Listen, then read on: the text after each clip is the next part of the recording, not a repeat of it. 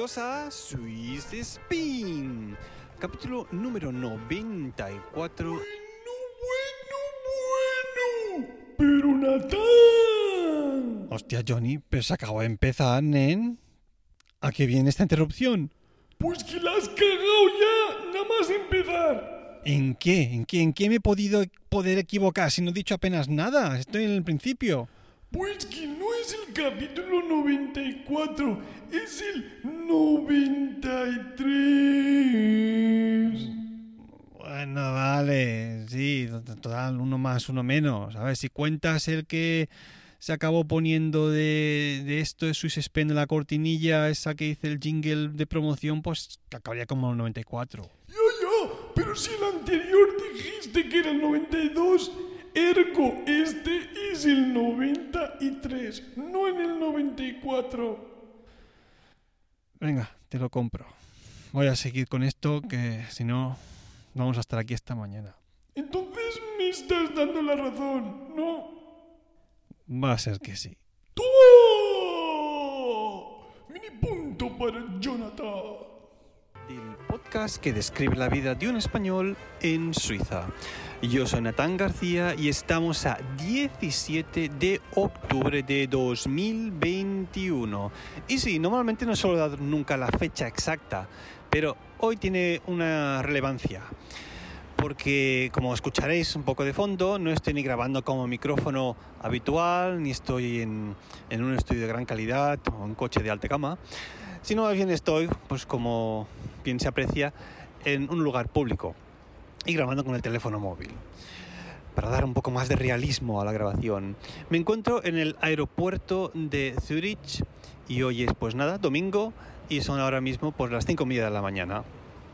¿Y qué hago en un aeropuerto? Aparte de lo obvio. Pues bueno, yo hoy no tendría que haber estado en un aeropuerto, sino tendría que estar en una furgoneta conduciendo. ¿Y por qué? ¿Para qué? ¿Con qué finalidad? Es lo que os voy a relatar ahora. Porque lo que vais a escuchar hoy es la primera parte de un tríptico en el que yo relato mi viaje de despedida de España. Y diréis, Natán, ¿pero qué significa esto? Si tú ya haces muchos años que vives en Suiza. Claro que sí, yo ya estoy allí instalado, ya es definitivo que, que tengo allí mi vida, mis niños, mujer, casa, todo esto, y alquiler, casa de alquiler. Pero bueno, con todo lo que ha pasado este último año y medio, pues han sucedido una serie de cosas que han, me han llevado a dar el paso final, digamos, ¿no? ¿Qué quiero decir con todo esto? Pues bueno, uno cuando se va a estudiar a un país extranjero, como era en aquel 2010 ese jovenzuelo Natán, pues se lleva lo mínimo necesario. Es decir, una maleta con tu ropa, en mi caso obviamente un contrabajo, que si ropa de concierto, algunos enseres, lo mínimo para subsistir allí durante el tiempo X que uno haya decidido que vaya a estudiar. Como todos sabéis, después de esos dos primeros años yo encontré pareja, la situación en España estaba muchísimo peor y bueno, pues en ese aspecto no me quedó otra que, que seguir estudiando una segunda carrera, un segundo máster. Y claro, durante todo este tiempo, y yo sobre todo los dos primeros años, pues ya fui haciendo viajes entre España y Suiza, más concretamente Tarragona-Zurich, por el tema del, del, instrumento. Como sabéis, es contrabajista y al ser contrabajista es imposible volar con un avión. A no ser que tengas un tipo de contrabajo que se le puede quitar el mástil, es decir, desmontable, y tengas una, un tipo de funda rígida que sea presurizada.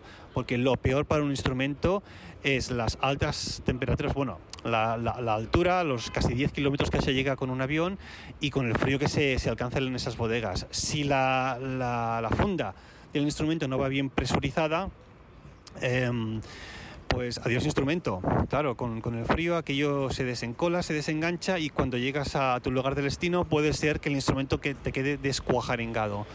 Por eso, al ser contrabajista, no queda otra que coger el coche e ir para arriba y para abajo.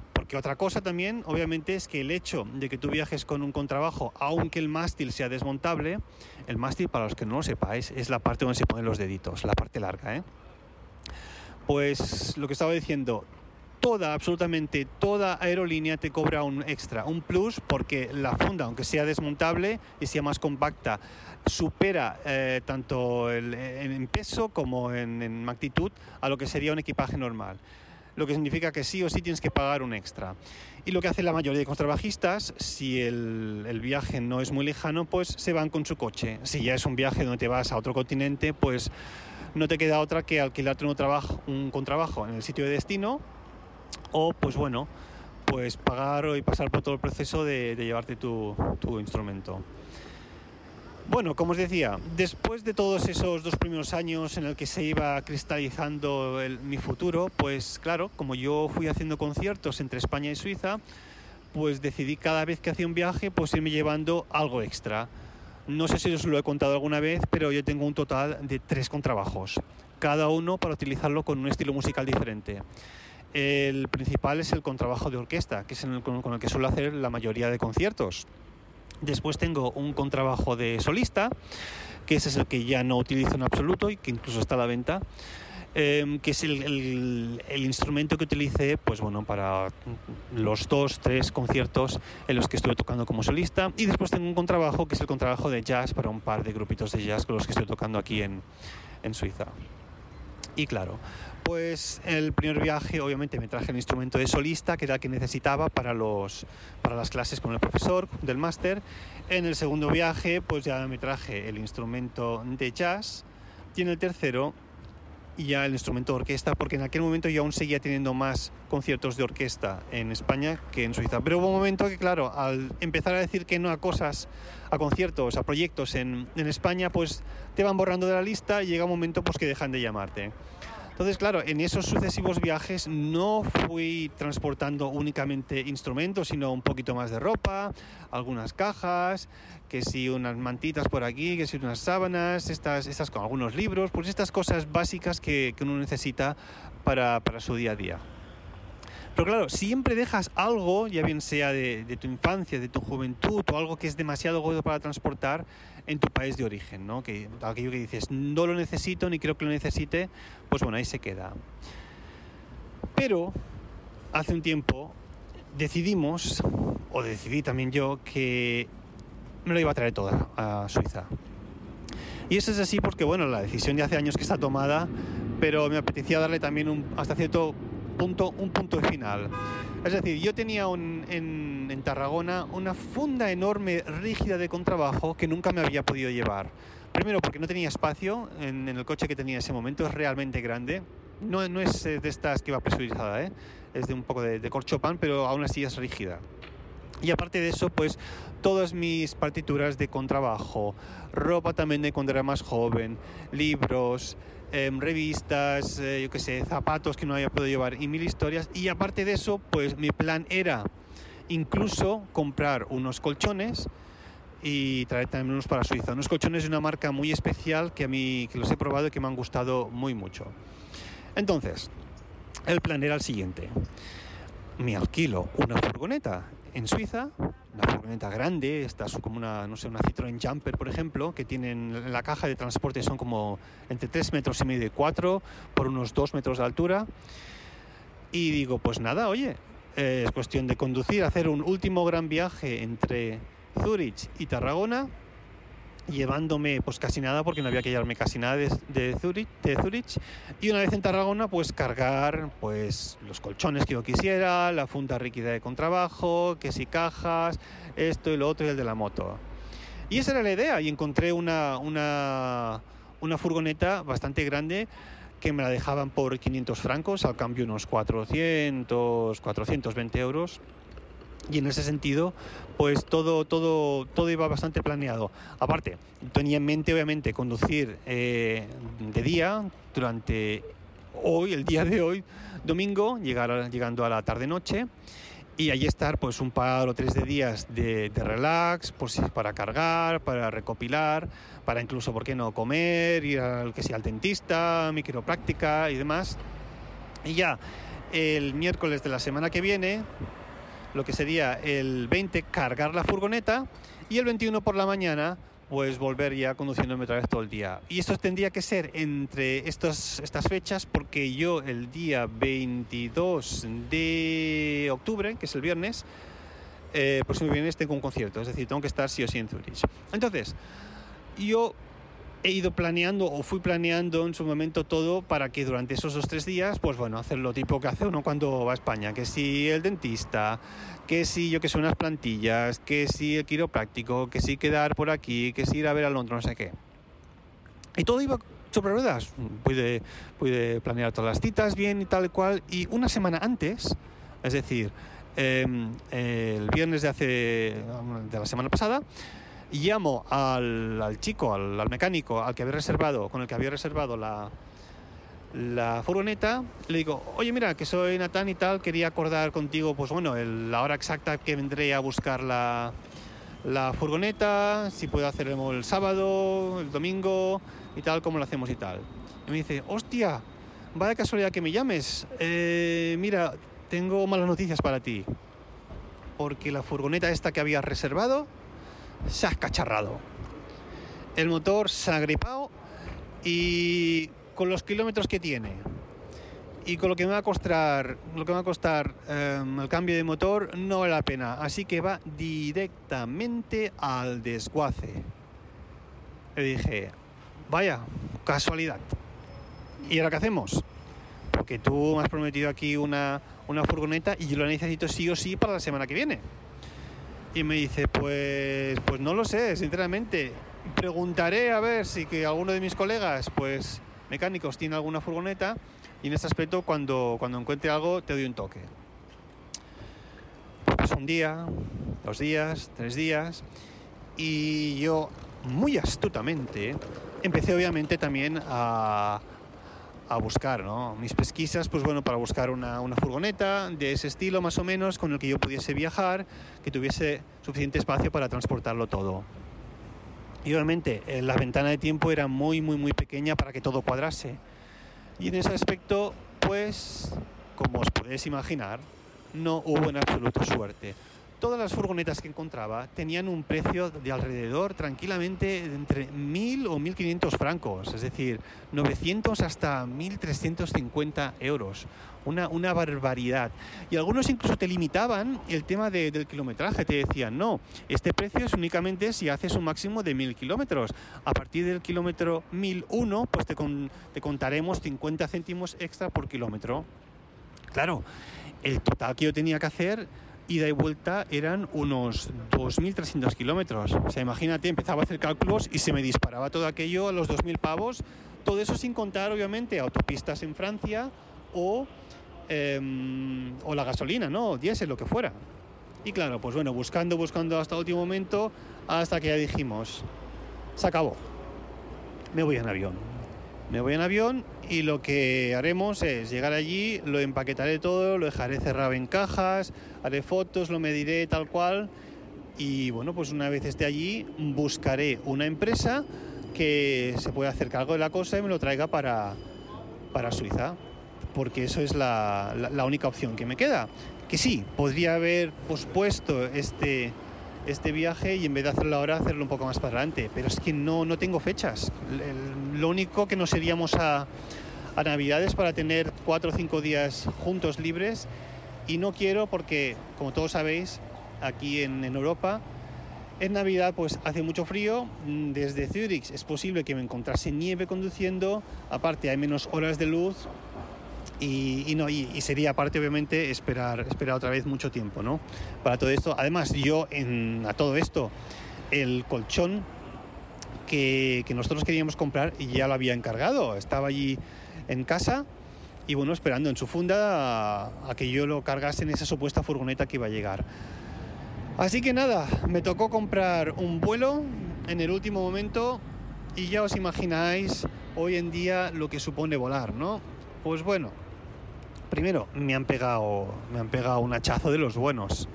Pero de los buenos por comprarlo con menos de una semana de antelación. Ah, otra cosa, otra cosa. Yo, yo en su momento, en abril de 2020, tenía un, vuelo comprado con toda la familia para ir a Tarragona. En aquel momento nuestra hija Mara pues tenía apenas ocho meses y claro, pues no contaba en el billete o, únicamente había que pagar las tasas de vuelo, era muy poco.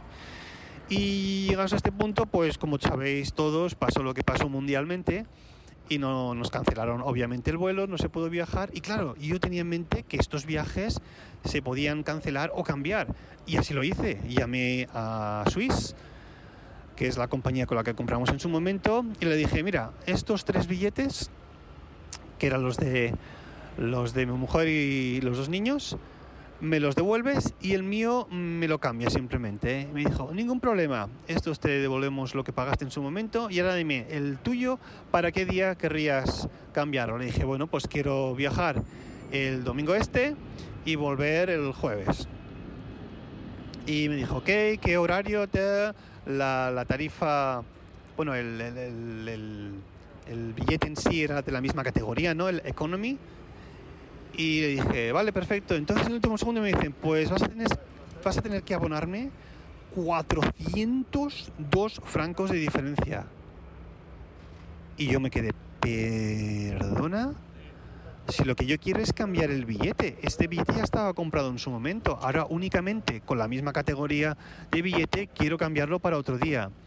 Y me dijo, bueno, claro, pero es que el, el billete que tú quieres cuesta más. Y yo le dije, sí, pero es que el, el, el trayecto es el mismo.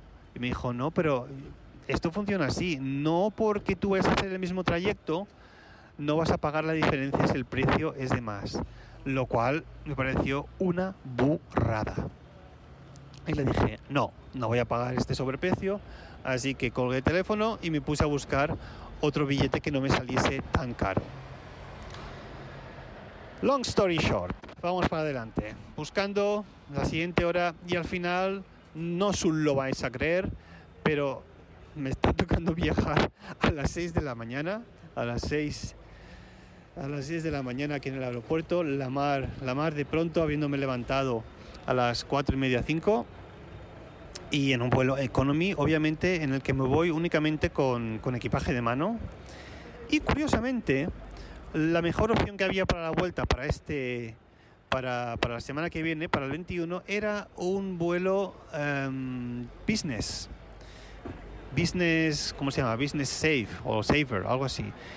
Y, esto es así porque la tarifa que me daban para volar de vuelta con el ticket eh, llevando maletas era la misma que la del Business Saver. Así que por primera vez en mi vida, la semana que viene, voy a viajar en clase business.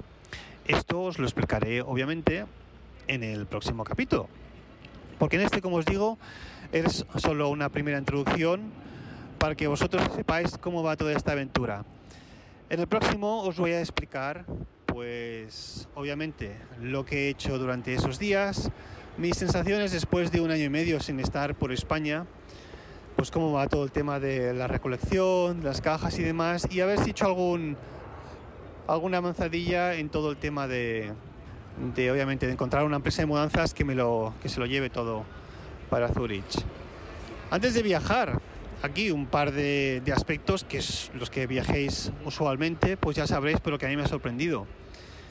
Eh, me han obligado a hacer una PCR. Y las PCRs en Suiza cuestan 150 francos, a cambio unos 120 euros. Es otro hachazo más, es decir, una pasada. Aquí en Suiza tienes que obviamente buscar un centro, pedir cita previa y para allá te avisan de que los resultados eh, te llegan entre 48 y 72 horas para tu certificado para poder volar. Y bueno, pues así, así lo hice en su momento. Aparte de eso, cuando viajas hacia España, por lo visto hay que rellenar un formulario en internet en el que tú tienes que poner todos tus datos, de dónde vienes, dónde te has sentado incluso en el avión, en qué horario llegas, dónde te vas a hospedar eso genera un código QR que supuestamente cuando llegue a España supongo que van a escanear y así sabrán, me tendrán controlado, ¿no? Dirán, este es un pasajero que ha venido aquí, aquí.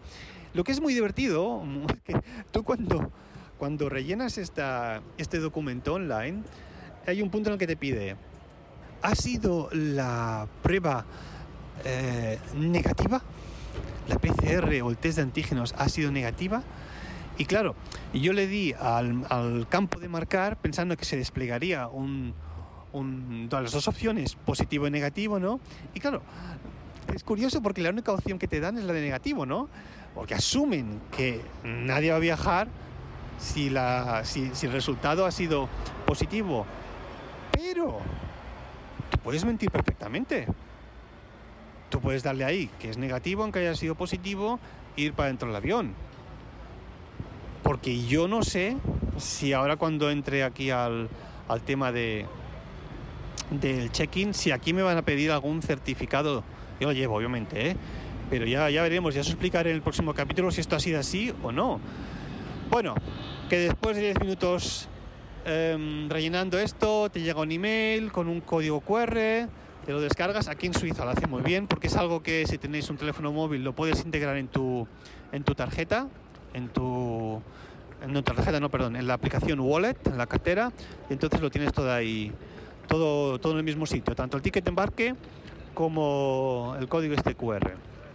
Así que nada, toca, toca viajar hoy, ya una última vez hasta de aquí a mucho tiempo. Y bueno, a ver qué, qué sensaciones tengo estando por allí después de año y medio sin haber pisado mi Españita, mi Tarragona. Ya tengo ganas de ver a la familia, tengo ganas de sentir ese sol, esa humedad también y la comida. Oh, la comida española. Bueno, todo eso será en un próximo capítulo. Así que bueno, ya sabéis que si queréis contactarme podéis seguirme en Twitter en arroba Spain y si ya os sentís un poco generosos pues podéis darle al link que está en las notas del programa para enviarme algo por PayPal.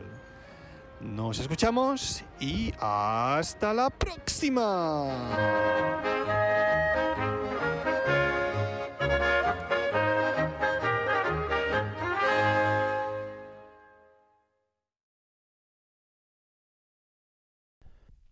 Que sepáis que para la grabación de este capítulo he hecho un salto de fe. Me he tirado a la piscina. Como habréis notado, lo he grabado todo con el móvil. Inspirándome uno de los grandes del podcasting que vive en mi ciudad de nacimiento, en Reus, que está aquí cerca de Tarragona, pues he grabado todo el podcast con el, con el teléfono, un iPhone 13 mini. Uh, no sé cómo habrá quedado.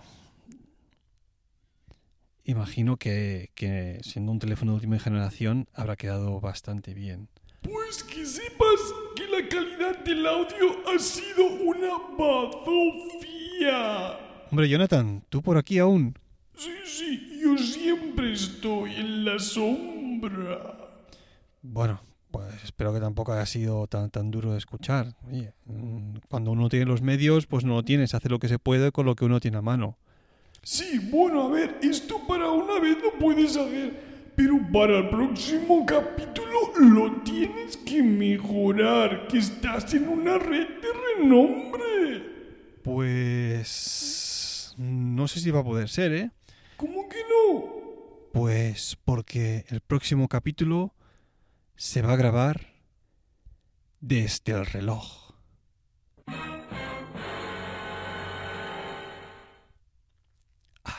Hasta la próxima.